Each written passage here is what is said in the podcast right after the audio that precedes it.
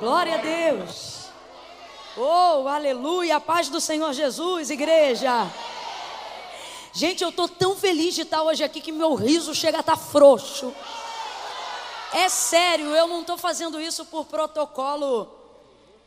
Por enquanto não, mas daqui a pouco a gente vem e fecha tudo junto. Eu não estou fazendo isso por protocolo assim, devocional, não. Eu não sei te explicar. Há uma graça de Deus sobre essa igreja.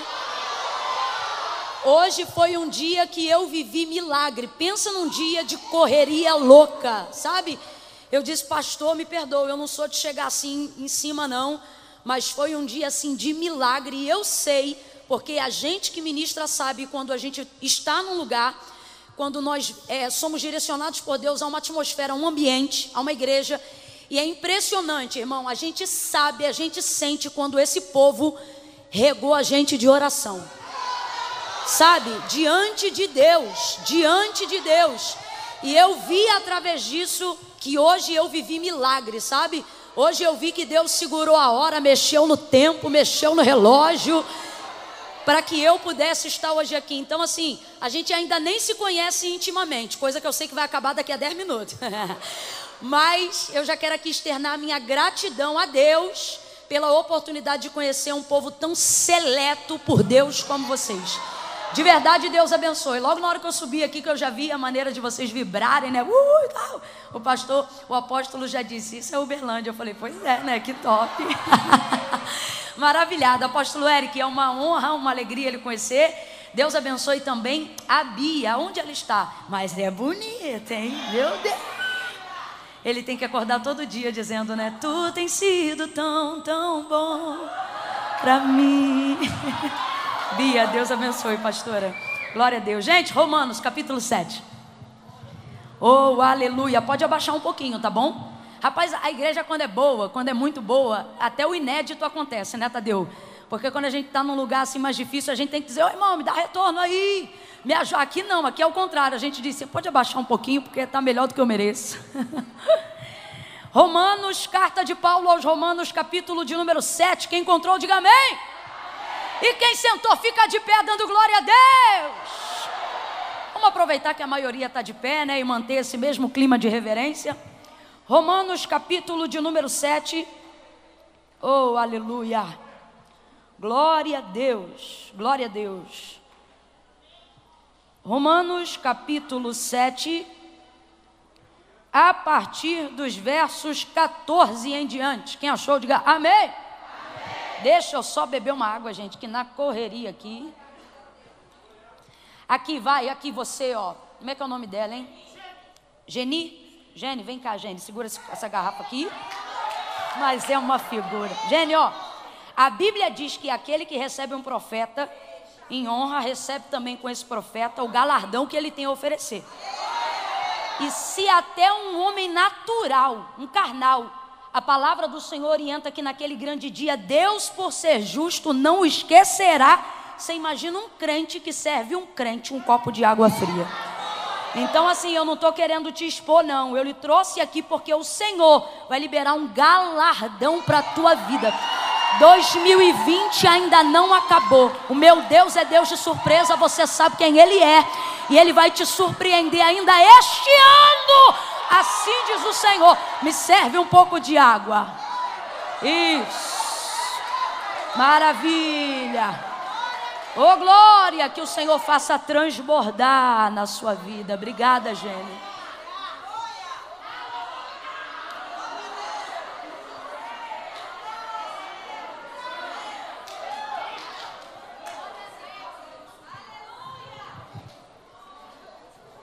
Diz assim o texto sagrado. Bem sabemos que a lei é espiritual, mas eu sou carnal. Vamos lá, gente, completa aí para mim, por favor. Bem sabemos que a lei é espiritual, mas eu sou vendido como escravo ao pecado. O que faço não entendo, pois o que quero isso não faço, mas o que eu não quero, isso faço. E se faço o que não quero, consinto com a lei que é boa. De maneira que agora já não sou eu que faço isto, mas o pecado que habita em mim. Eu sei que em mim, isto é, na minha carne, não habita bem algum. Com efeito, o querer bem está em mim, mas não consigo realizá-lo. Pois não faço o bem que quero, mas o mal que não quero, esse faço. Ora, se faço o que não quero, já não o faço eu mas o pecado que habita em mim. Acho então esta lei em mim, que quando quero fazer o bem, o mal está comigo. Pois, segundo o homem interior, eu tenho prazer na lei de Deus, mas vejo nos meus membros, bata assim no seu braço se você pode, assim, ó. Isso. Mas vejo nos meus membros outra lei que batalha contra a lei do meu entendimento e que me prende debaixo da lei do pecado que está nos meus membros. Entenda isso, gente, na minha carne. Paulo agora termina o verso 24 fazendo essa citação: Miserável homem que sou, quem me livrará do corpo desta morte? Dou graças a Deus por Jesus Cristo, nosso Senhor, de sorte que eu mesmo com o entendimento sirvo a lei de Deus, mas com a carne a lei do pecado. Somente até aqui você vai gritar comigo e vai dizer assim: misericórdia! misericórdia! Se assente glorificando a Deus nesta noite. Oh, aleluia! Aleluia! A igreja a que Paulo se refere agora, quando escreve a carta aos Romanos, leia-se, compreenda, entenda que os romanos são assim de um nível superior no quesito entendimento, lei, estudo. Eles, se os romanos hoje fossem um povo ou uma região concentrada dentro do Brasil, provavelmente eles estariam no sul ou nas regiões universitárias de São Paulo, que é onde estão os maiores leitores e as pessoas com maior graduação escolar no país. Eles têm muita desenvoltura. Eles, por causa de toda a sua colocação no grego e a sua miscigenação cultural, né, cosmopolitana entre hebreus e outros povos, sendo eles, né, o comando e vindo por cima, deu a eles uma proeminência intelectual muito grande acerca de todos os outros. Mas isso não é problema para Paulo, porque ele é um poliglota e ele veio muito antes a se envolver, tendo a sua mente de hebreu, vamos dizer assim, muito mais educado como romano, que foi da onde veio. Tanto é que, na verdade, Saulo seria a variação do seu nome hebraico, mas na verdade Paulo é a variação do seu nome romano, que foi, na verdade, o seu nome muito mais utilizado durante toda a sua vida, muito antes até de Atos dos Apóstolos, capítulo 9, muito antes da sua conversão. Ah, Camila, mas lá em Atos 9 Jesus chama ele de Saulo. Sim, porque chama ele pelo nome de sua raiz, que era hebreia. Saulo, Saulo, que é Shaul, Shaul, mas na verdade, habitando entre os romanos, ou mesmo depois da sua conversão, seu nome de proeminência, o seu nome popular e conhecido entre todos é Paulo, que é a variação do seu nome para romano, né? E aí isso não vai ser problema para ele, ele vai se utilizar, assim como Jesus fazia, não de uma parábola, mas ele vai falar com muita autonomia dentro de um contexto e de uma narrativa que ele tem autoridade para falar, que é a narrativa da lei. Então, quando ele começa a escrever sobre lei da graça, lei do pecado, visto que é complexo a aplicação disso na vida de uma pessoa, ele traz então uma ilustração contextual e ele revela isso no capítulo de número 24. Perdão, no verso de número 24. Quando ele faz essa citação aqui: Miserável homem que sou, quem me livrará do corpo desta morte? Esta citação é a citação que todo réu pronunciava quando, estando submetido ao regime romano, era pego em flagrante no ato de um homicídio, ou seja, de um assassinato. Segundo a lei de Roma, se alguém fosse pego em flagrante, completa para mim para eu saber que você está comigo, fosse pego em Tal pessoa não passava por uma apuração, ela era diretamente sentenciada a um julgamento que regia o seguinte: pega o assassino, que é o camarada, o homicida, que foi pego em flagrante matando outra pessoa, amarra ele em formato de cruz. Aonde, Camila? Na cruz? Não, no corpo do morto, ou seja, de quem ele matou. Coloca boca a boca, olho a olho, nariz a nariz, junta as pernas e abre os braços. O formato de cruz era no corpo e não no madeiro. E aquele a quem ele carregaria seria o corpo do morto que ele matou. Coloque olho a olho, boca a boca, nariz a nariz, amarre com cordas bem apertadas para que não se afroche nem solte e em formato de cruz, o corpo do vivo ficava de frente, amarrado e colado ao corpo do morto. E a sentença sem possibilidade de defesa, porque foi pego em flagrante, então se tornava réu, culpado imediato, era esta. Depois de amarrar o corpo do vivo ao corpo do morto em formato de cruz, lança no deserto. Coloca um soldado de vigia para acompanhar durante três dias. Quantos dias? Três. E durante esse período, ele não come, ele não bebe, ele não se alimenta, não lhe é dado copo de água e nem pedaço de pão, ele vai ficar à míngua.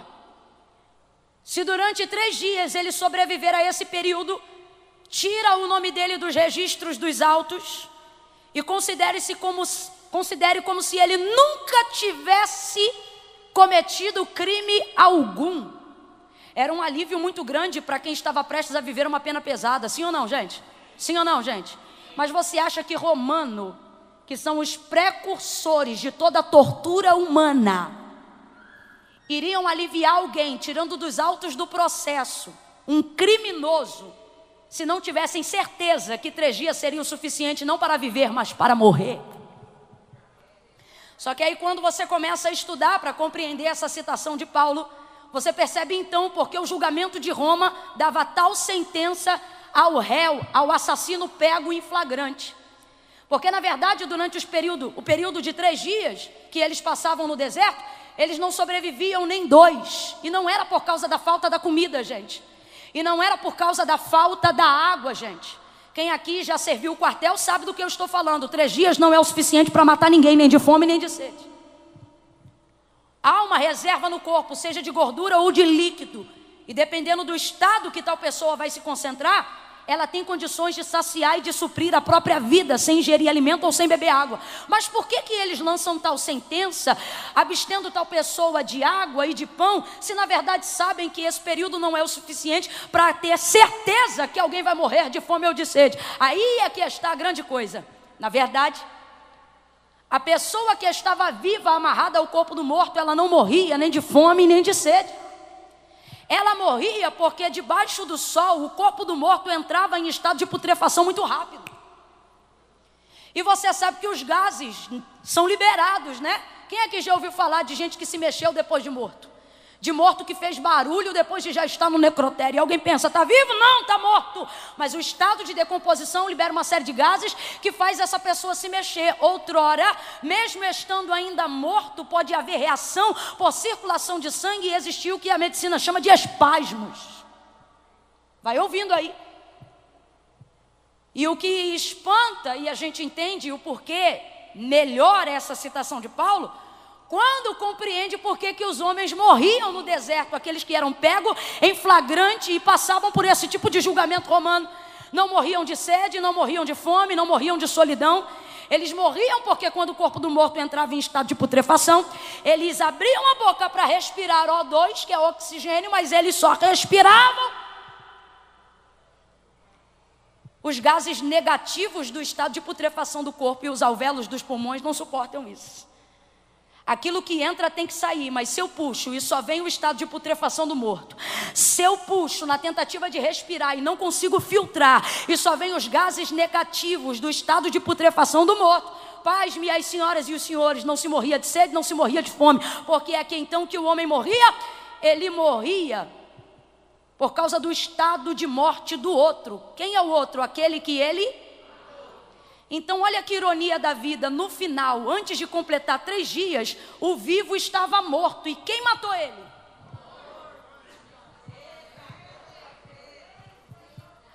O morto é quem mata o vivo, mesmo não havendo nele vida para fazer isso. Mas o fato de ter que carregar, mesmo estando vivo, o corpo do morto que eu matei, ele oferece perigo, porque eu sou submetida a ter que carregá-lo. Por isso que na citação do verso 24 do capítulo de número 7, ele faz a citação do réu pego em um assassinato romano. Ele diz: Miserável homem que sou, quem me livrará do corpo desta morte? Essa é a exatidão da citação de Paulo. E por que, que ele está fazendo isso? Porque ele está falando sobre lei da graça e sobre lei do pecado. Na lei da graça, ele é o réu confesso. Quem é ele? Alguém que foi pego em flagrante e confessou Jesus Cristo como único mediador entre Deus e os homens, único Senhor dos vivos e dos mortos, único e suficiente Salvador. E todo aquele que nele crê não perecerá, mas terá vida eterna. Ah, Camila, por que, que Paulo se compara ao próprio réu? Porque Paulo cumpre a confissão pública de fé que o próprio Jesus orientou quando ele disse que aquele que crê precisa confessar. E ele diz: aquele que crê e aquele que me confessar diante dos homens, eu também o confessarei diante do meu Pai que está no céu. Olha o que ele diz. Mas aquele que se envergonhar de mim diante dos homens, a maioria das pessoas que não fazem uma confissão pública de fé, ou seja, não se aliançam associam com o Senhor e com a obra dele na nossa vida, elas não fazem por falta de fé, sem medo de errar. Tem gente hoje aqui que não é crente dessa igreja, tem gente hoje aqui que é crente em Deus, mas não é crente em lugar nenhum. Tem gente aqui que diz até assim: olha, eu não sou crente, não, eu só vim porque eu gosto. Não, crente você é, você só não tomou uma decisão e fez uma confissão pública de fé. Não, Camila, eu não sou crente, não, você é crente sim, porque na hora que a coisa aperta, você conhece o nome de um monte de santo, mas chama o nome de um santo só. Você é crente e ainda é do estilo pentecostal. Quando você vê que a coisa está difícil, você diz: há poder no sangue de Jesus. Você é crente. Você é crente. Você conhece um monte de simpatia, mas quando a coisa aperta, você não faz simpatia nem arreia de espaço, você faz campanha de oração. Você é crente. Porque ser crente é ter a capacidade de que Deus existe, seu filho veio ao mundo, ele é suficiente e capaz para me manter em contato com Deus. Por isso, infelizmente, a Bíblia diz que crente os demônios também e são reverentes, porque diz que eles estremecem ao ouvir o seu nome. Com isso, nós trazemos a seguinte afirmativa: nem todo crente é salvo, mas com certeza todo salvo e aí tem gente que está aqui hoje e diz, Camila, eu não sou crente. Não, crente você é. A pergunta é, se é crente, por que, que ainda não é salvo?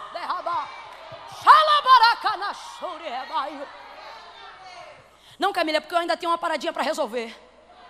Não, Camila, é porque para mim servir a Deus é coisa séria. Depois que eu resolver a minha vida, eu vou. E é aqui que a graça se aplica, sabe por quê? Você não resolve nada. E não sou eu que estou dizendo, foi Jesus que disse: sem mim nada podeis fazer. Não, Camila, eu tenho uma paradinha tico-tico no fubá para resolver. Aí eu sempre digo: vem você, o tico-tico e o fubá. Não, Camila, eu só não me decidi ainda ao lado do Senhor, não fiz uma aliança com Deus, porque eu, tô, eu tenho um probleminha aí com vício no bagulho. Estou inclusive com 7 gramas aqui hoje que eu vou ter que distribuir ainda. Eu sempre digo: vem você, tuas 7 gramas. Se o fornecedor tiver aí, pergunta se ele quer tomar uma decisão hoje também. Porque Jesus não disse se prepara e vem, ele diz: vem como está. Vinde a mim todos vós que estáis cansados, oprimidos, sobrecarregados. Vinde a mim todos os réus confessos, aqueles que sabem do assassinato que cometeram, aqueles que são conscientes do pecado que cometeram, aqueles que são conscientes da lama de iniquidade que lhes envolveu, mas ainda assim estão decididos a confessar, porque maior do que os seus pecados é a graça de Deus que se é manifestada para todo aquele que confessa que Jesus é o Senhor. Ah, Camila, mas olha, eu estou de acordo com tudo isso aí, mas fique tranquila. Eu não preciso ir no altar, eu não preciso fazer aliança, porque olha, Deus sabe do meu coração. Deus sabe. Sabe, mas não concorda, porque não foi Camila que inventou isso, nem igreja, nem religião. Foi Jesus que falou sobre a necessidade da confissão. Por que, que a citação de Paulo no verso 24 do capítulo 7 é a citação do réu confesso? Porque é bíblico, irmão. Se com teu coração tu crê, com os teus lábios tu precisa confessar. E aquele que confessa e deixa, alcança julgamento, destruição, perturbação, crítica, alcança. Por isso Jesus diz: vinde cansados, oprimidos, sobrecarregados. E ele não disse, eu vou te arrebentar. Ele disse, eu vos.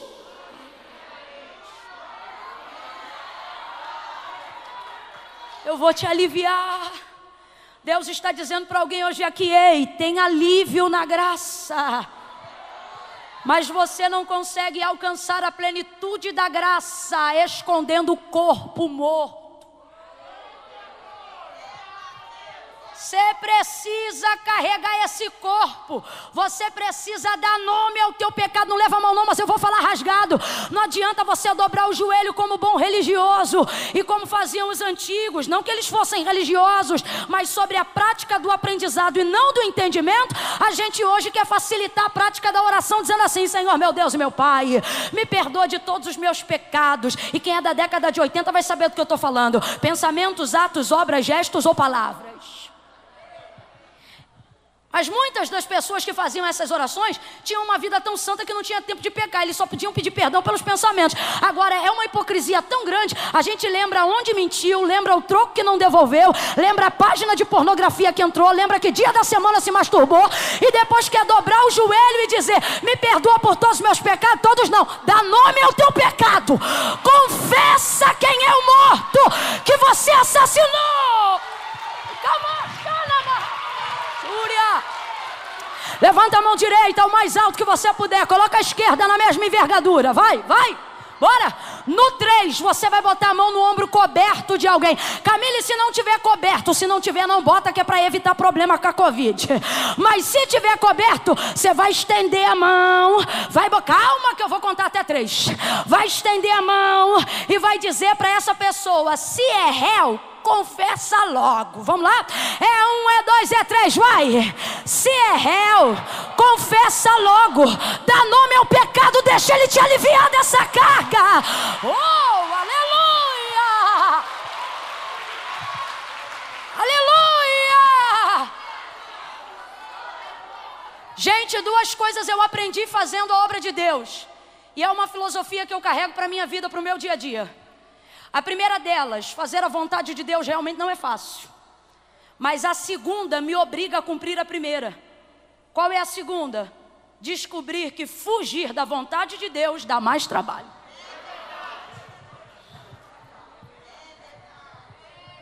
Não é?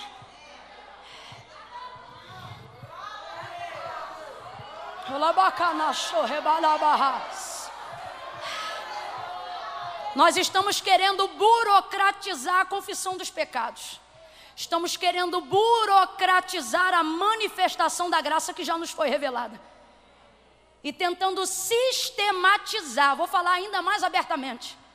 Aqueles que já servem ao Senhor e já o reconhecem como Salvador, são os que praticam obras piores muitas vezes. Por quê? Porque eles tentam espiritualizar aquilo que precisa ser feito. Eles tentam espiritualizar aquilo que precisa ser dito. Eles tentam levar para vertical aquilo que tem que acontecer na horizontal. Eu acho maravilhoso como o Senhor desburocratiza o caminho de perdão da samaritana João 4. Ali há a manifestação literal da graça que nos é revelada, nela nós nos encontramos. O texto já começa a ser intrigante e maravilhoso, porque Jesus chega cansado da viagem, para em Samaria, se assenta junto ao poço de Jacó, que a Bíblia chama de fonte. E isso já é interessante, é a fonte sentada em cima da fonte. E o texto diz que a fonte chega cheia de água, cheia de sede. E chega e Jesus espera ela vir. E ele fica ali esperando. esperando ela. Você diz assim: Eu estou esperando um momento melhor para ajeitar minha vida. E o Senhor está dizendo: Eu estou te esperando antes da tua espera, porque eu quero chegar no tempo certo. Sabe o que Deus está dizendo? Você não precisa esperar mais nada. Aí ela chega alto do meio-dia, ele olha para ela e diz: Dá-me de beber. E ela, como sendo tu judeu, pede de beber a mim, que sou mulher samaritana? E o texto vai abrir um parênteses dizendo: não sabe que judeus não se comunicam com os samaritanos? Eles eram tidos como cães dentro daquela sociedade. Então ela está querendo dizer: como é que você pede isso? Nem cântaro ele tinha na mão. Aí ela nega. Mas sabe por que ela nega? Porque ele chega pedindo. Porque se ele chega dando, ela recebe. Porque a gente é assim: quando Deus vem pedir, a gente faz prova com Deus. Deixa eu ver se é de Deus. Se eu bato na tua porta hoje e digo assim, irmão, Deus falou comigo que é para tu me dar teu carro. Tu diz o quê? Vou orar para ver se Deus está nisso. Agora, se eu bato na tua porta e digo, Deus mandou eu te dar o meu carro, você diz, é de Deus. Porque a gente é assim, não é? Você não diz, eu vou orar para ver se Deus quer que eu receba. Não é? Aí ele diz, dá-me de beber. Ela diz, como sendo tu judeu, pede de beber a mim que sou mulher samaritana. Aí ele diz assim: Se tu soubesse quem é o que te pede, dá-me de beber, a tu que lhe pediria, e ele te daria. Oh! Aí ele diz: Te daria água viva. Aí ela diz: Hum, água viva, ela se interessa. Porque ela quer sair daquela geografia do poço para não ter que pegar água mais meio-dia. Aí ela diz: Dá-me então dessa água. E ele diz: Traga aqui o teu marido. Rapaz, Jesus, quando é bom, é bom, mas quando ele quer espremer alguém para confessar um pecado, ele é melhor ainda. Olha isso, responda com inteligência. Jesus sabe ou não sabe que a mulher não tem marido? Sabe ou não sabe? Mas ele fala de propósito. Aí ela diz: Eu não tenho marido, e ele diz algo que me encabula. Ele diz assim: Tu disseste com verdade. As versões Almeida Revista, corrigida e atualizada, vai dizer assim: disseste bem. Isso é como se fosse um elogio, é conotação de algo que é agradável. Agora tu vê, a mulher está dizendo que não tem marido. Se não tem marido, está tendo relacionamento, quem é ele? Peguete, está pegando quem? Eu. Escuta isso. A situação dela é feia ou não é? Cabulosa ou não é? Constrangedora ou não é? Humilhante ou não é?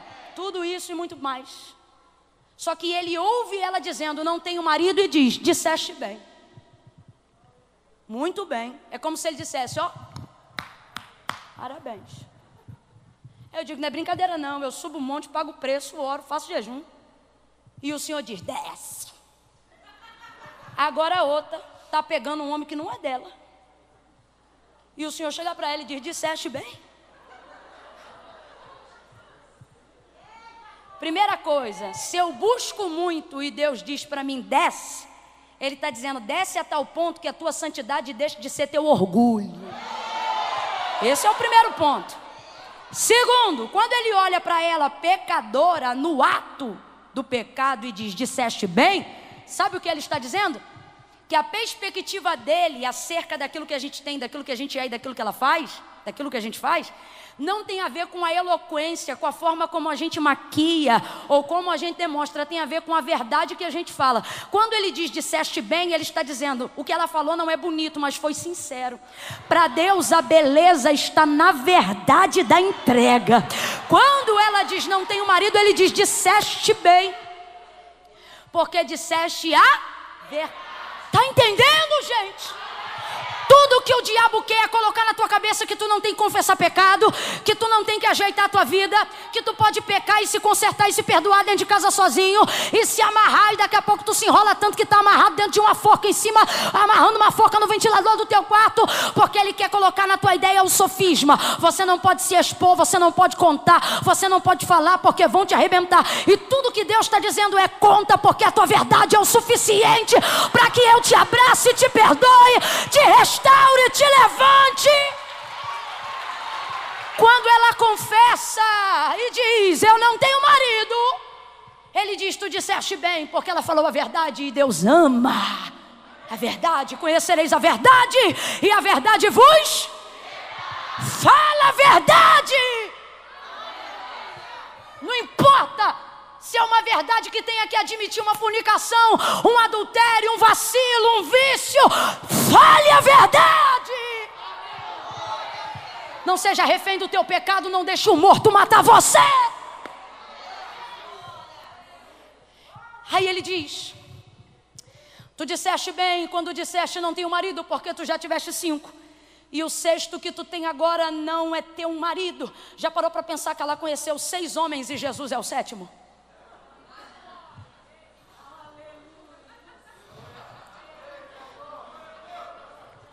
seis. Mas ele era o? E o sétimo é o número da? O Senhor está dizendo: se você ficar enrolando, você só vai tentar, mas se você confessar, você vai conseguir. Você vai encontrar aquilo que você procura. Oh, ele diz assim para ela: Já tiveste cinco e o sexto não é teu marido. Aí ela diz: Vejo que és profeta. Ele é muito mais que um profeta. Mas ela diz: Está começando a conhecer. Vejo que és profeta. O Senhor está dizendo: à medida que você se revelar a mim com verdade, você vai me conhecer melhor, vai saber na verdade quem eu sou. Você caminha às vezes com Deus há anos e não consegue desenvolver com Ele intimidade, porque Deus não é hipócrita e não se relaciona com a mentira. Pode ser a pior coisa que você tenha feito. Revele-se para Deus em verdade e Deus se revelará em verdade para você. Ela diz: Vejo que as profeta. E ele diz assim: hum, Eu sei, ela diz, que o Messias vem. Ela está falando com o Messias, gente. Rapaz, Jesus é terrível, né? Vejo que as profetas, e ela quer dar uma de que também conhece a Torá, de que também sabe de alguma coisa, mesmo não frequentando a sinagoga, nem podendo entrar em Jerusalém. Aí ela diz assim: Eu sei que o Messias vem, e quando ele vier, ele vai tirar essas dúvidas todinha. Por exemplo, aonde é que se deve adorar? esqueça a visão de adoração da cultura ocidental, que acha que adorar é vir para a igreja da glória a Deus com aleluia. A visão de adoração colocada pelo próprio Deus na metodologia devocional de culto, desde que reuniu o povo no deserto até hoje no Oriente, é de que quem o adora vem ao culto para entregar alguma coisa para Deus. Uma oferta de sacrifício, uma oferta de gratidão, uma oferta de, de finança, uma oferta de coração, mas alguma coisa que reflita a sua entrega. Então, quando ela acaba de confessar esse pecado e se sente exposta diante de alguém que ela julga ser um profeta, ela demonstra a vontade que ela tem de consertar o erro dela, mas não sabe como. Aí ela diz assim: aonde é que se deve adorar? Traduzindo o texto, ela está dizendo isso assim aqui, ó. Aonde eu levo uma oferta para expiação desse pecado? Isso é adoração. Por isso Jesus diz que os verdadeiros adoradores adorarão ao Pai em espírito quem são os verdadeiros adoradores de João 4? Os pecadores arrependidos. Não são os cantores, não são os pregadores. São os pecadores arrependidos. Então volta aqui para a gente encerrar. Quando ela diz aonde se deve adorar, no templo ou no monte, olha o sanhaço que ela está, porque o pecado faz essa miséria com a gente. Ele dá a porta de entrada, mas não mostra para a gente onde fica a saída na hora do bem bom, na hora que o dinheiro bate na conta, na hora que o suborno tem ofeito, na hora que o sexo chega ao seu prazer ápice, ele te mostra a entrada, mas depois que tu está todo arrebentado, tu diz onde é a saída e tu fica dando volta. E é isso aqui que vai acontecer com ela, porque olha o que ela diz. Ela está refletindo que na verdade vontade de consertar ela tem, mas ela não sabe aonde. Olha o que Jesus diz. Tu sabes que a salvação vem dos judeus. Sabe o que ele está dizendo? Não é porque hoje você não pratica o certo que você não saiba o que é.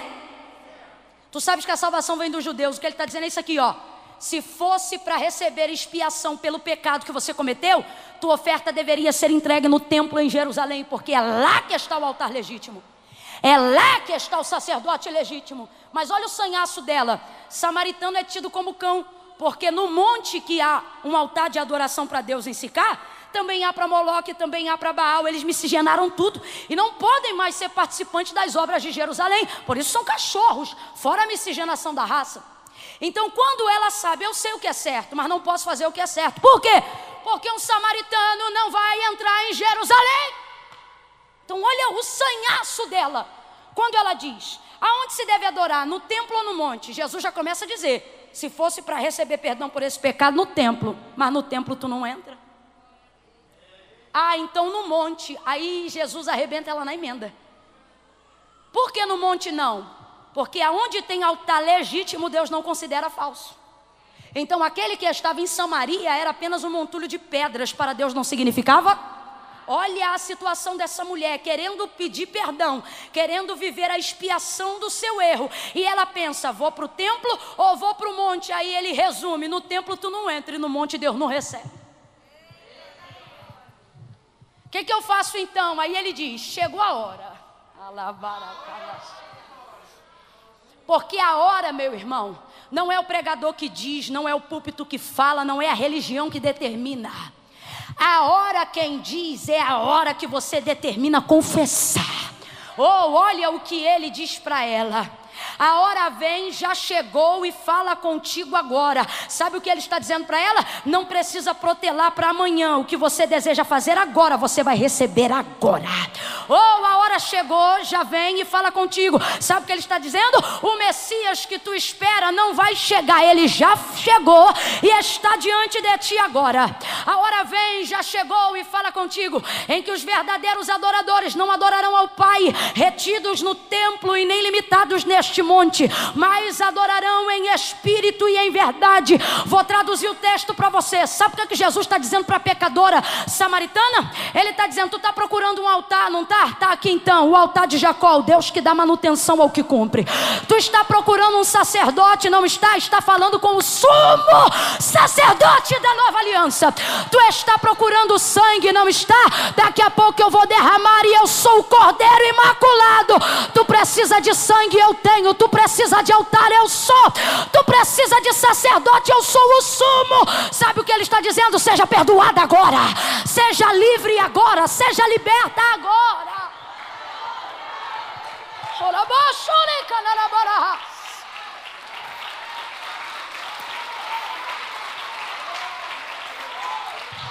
Não deixe o morto matar você. Quem é o morto? morto é quem eu matei. O assassinato aqui, irmãos, para a gente entender que eu não quero ninguém matando ninguém depois do culto. É a morte da natureza caída adâmica. Olha o que, que Paulo está dizendo, para para analisar. Ele diz assim: o querer bem está em mim. Está, porque eu não sou boa. Não sou. Não, Camila, eu sou, também não é não. Jesus ele afirma na característica permanente do ser, de quem somos, quando diz assim: se vós sendo maus. Então, filho, você não é bom, não. Você é mal. Por causa da natureza caída adâmica que está impregnada nessa carne que não presta. Olha para alguém que está fazendo muito jejum, está pensando que vai ser recolhido igual Enoque. E diga para essa pessoa: essa carne não presta. Essa carne quer olhar para a mulher que não é sua, essa carne quer olhar para o marido que não é seu, essa carne quer ouvir coisa que não presta, essa carne, se não vigiar, tem o pecado da maledicência, essa carne daqui a pouco está vendo programa que não tem nada a ver com aquilo que o Espírito ministrou na sua vida. Ixi, essa carne não presta, não.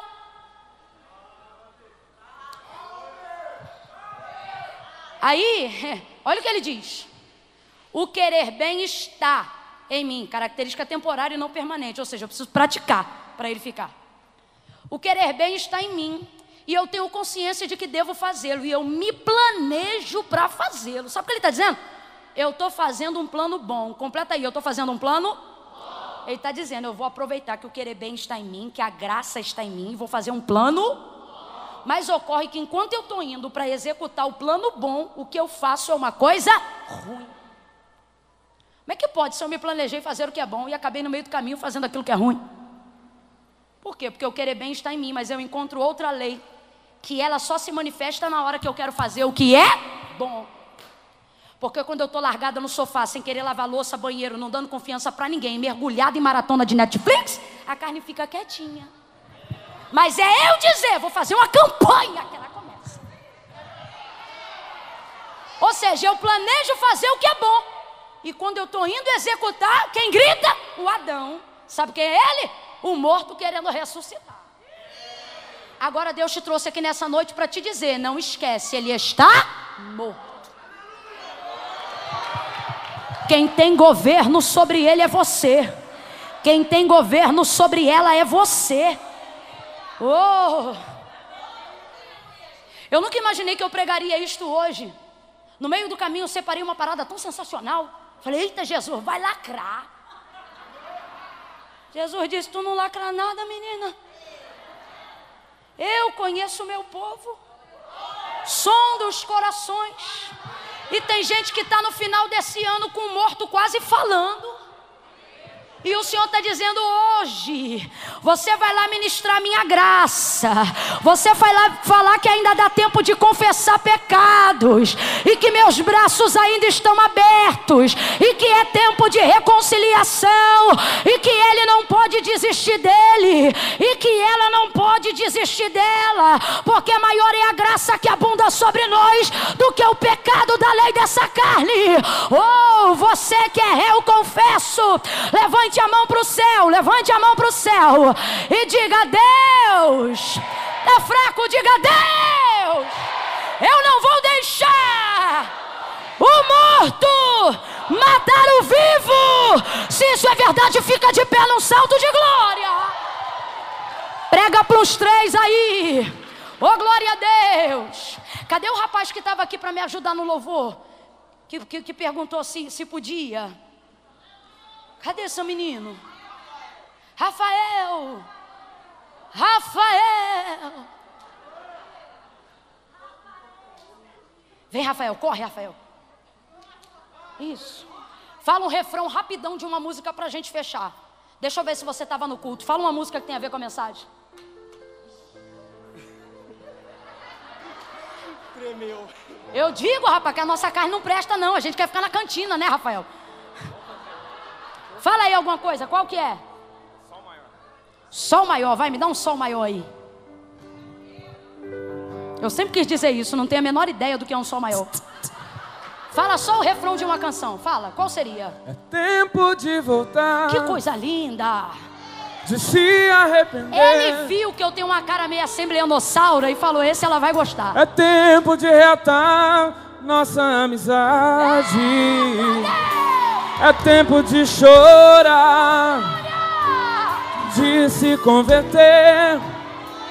Se você quiser, vamos sair de mão dadas por essa cidade. É tempo de voltar, de se arrepender. É tempo de buscar e de se converter. É tempo de descer, descer, descer, descer, descer. É tempo de voltar, de se arrepender. É tempo de reatar nossa amizade. É tempo de chorar e de se converter. Ainda dá tempo de sair de mãos dadas por esta cidade. Segura aí só um pouquinho. Oh, aleluia. Eu quero que você se vire em direção a umas três pessoas aí, pelo menos, e diga para ela: não deixe o morto matar você.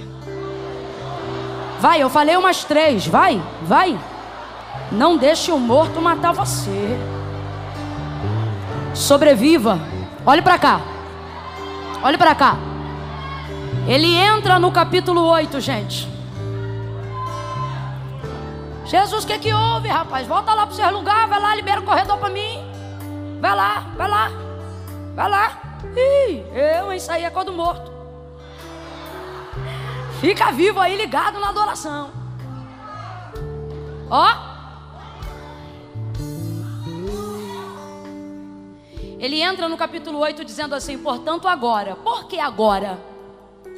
Porque para quem não tem confissão do passado que cometeu, não tem manifestação do agora que Deus quer revelar. Portanto, agora nenhuma condenação há. Para quem, gente? Para os réus confessos. Nenhuma condenação há. Para aqueles que não andam mais segundo a vontade da, mas segundo a vontade do Espírito. Eu vou contar de um a três para nós fecharmos juntos esse momento. Quando eu disser três, só vai levantar a mão lá em cima. As pessoas que estão aqui enquanto eu ministrava a palavra disseram: Camila, eu me identifico com a samaritana, eu me identifico com o réu, confesso, porque eu tenho consciência das minhas falhas, dos meus erros, mas tenho dificuldade de manifestar a minha confissão.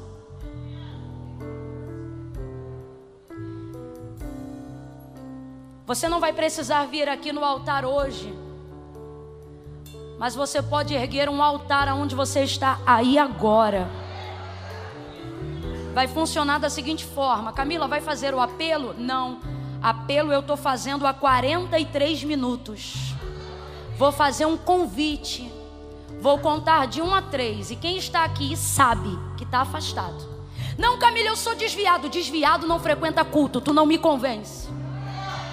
Desviado vai embora e não dá nem tchau. Que desviado é você que plena segunda-feira à noite está na casa de Deus dizendo: É, Jesus, é verdade. Tu é crente, e precisa se comportar como um salvo e precisa ter a alegria do teu nome no livro da vida. Camille, eu tenho que colocar para fora todos os meus pecados aqui e agora? Não! Aqui e agora você só precisa manifestar a sua confissão pública de fé. Que eu, na condição de ministra de uma nova aliança nessa noite, estou determinando que vai funcionar da seguinte forma: aonde estiver alguém aqui nessa noite que sabe que está afastado, que está fora do propósito de Deus, vai ver nem está em prática de pecado nenhum. Camila, eu não tenho pecado nenhum, eu só estou distraído. E hoje eu entendo que eu preciso fazer uma confissão, porque eu venho à igreja, mas nunca confesso Jesus como Senhor. Hoje eu entendi que isso é de Jesus, é de Deus, não é do homem. Quando eu disser três, Todos os crentes aqui em Jesus vão ficar de mãozinha cruzadinha aqui embaixo. Amarra a mão aí agora, vai. Porque crente cheio do Espírito Santo não aguenta ficar com a mão amarrada. Levanta e dá glória a Deus. E eu não quero que você faça isso agora. Você vai segurar a mão aí, segura. Porque no 3, só vai levantar a mão, quem sabe. Foi para mim, Camila, eu tô afastado. Foi para mim, Camila, eu fiquei distraída. Foi para mim, Camila, eu estava esperando o ano virar e Deus está me dizendo: é hoje, é aqui, é agora. Foi para mim, Camila, não foi no domingo, tinha que ser na segunda-feira. É hoje. No 3, vai levantar a mão quem precisa hoje restaurar sua aliança, fazer uma confissão pública de fé, voltar para Jesus ou pela primeira vez confessar Cristo como Senhor. Camila, é que eu estou sentindo de você orar por mim. Ore aí de mãozinha amarrada onde você está. Porque agora só vai levantar a mão quem sabe que é. Sou eu, Camila. E ninguém precisa te tocar, você sabe que é você. Eu vou contar de um a três. Quando eu disser três, só as mãos daqueles que hoje querem viver a alegria de terem os seus nomes escritos no livro da vida vão levantar as mãos e nós vamos orar por você. Eu conto um. Toda a igreja que discerne que momento é esse, comece a orar agora. Comece a orar, comece a orar. Não finja que está orando, ore de verdade, ore de verdade. O Senhor que salva está aqui. É noite de salvação para alguém hoje aqui. Eu conto dois. Camila, eu sei que sou eu. Você sabe que é você? Então, em nome de Jesus, se tu ouvires a voz do Senhor teu Deus hoje, não endureça o seu coração. Dois e meio. Ai, Camila, mas é que eu não estou sentindo. Decisão com Cristo não é sentimento, é decisão. Ai, é que eu queria sentir um arrepio. Quer sentir um arrepio, tira a roupa no frio. Vida com Deus é decisão. Tomas uma decisão hoje, aqui e agora. Se você é esta pessoa, três, deixa eu ver você. Uma, duas, três, quatro, cinco, seis, sete, oito, nove, dez. Eita, perdi as contas. Onze, doze. Tá de mão estendida só quem está fazendo aliança com Deus hoje, gente? É? Então deixa eu contar, fica com a mão erguida.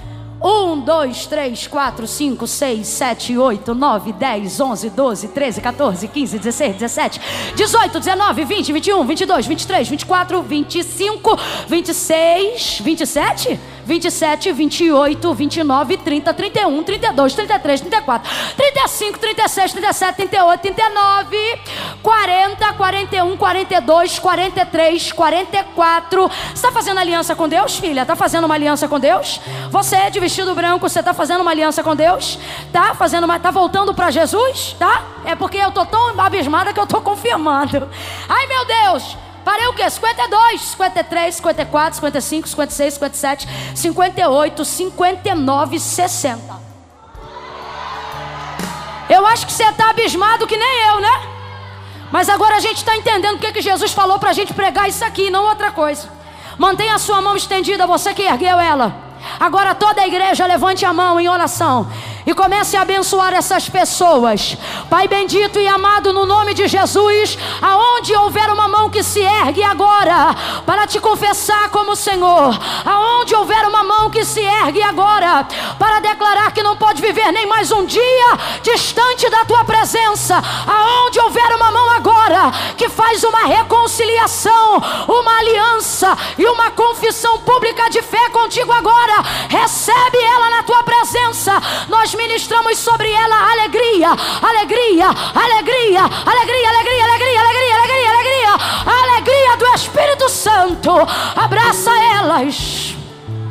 Inaugura um novo ciclo a partir de hoje. E glorifica, glorifica, glorifica o teu nome. Em nome de Jesus. Aplauda o Senhor por essas vidas. É. Aplauda. É tempo de reatar nossa Deus te abençoe, apóstolo Eric.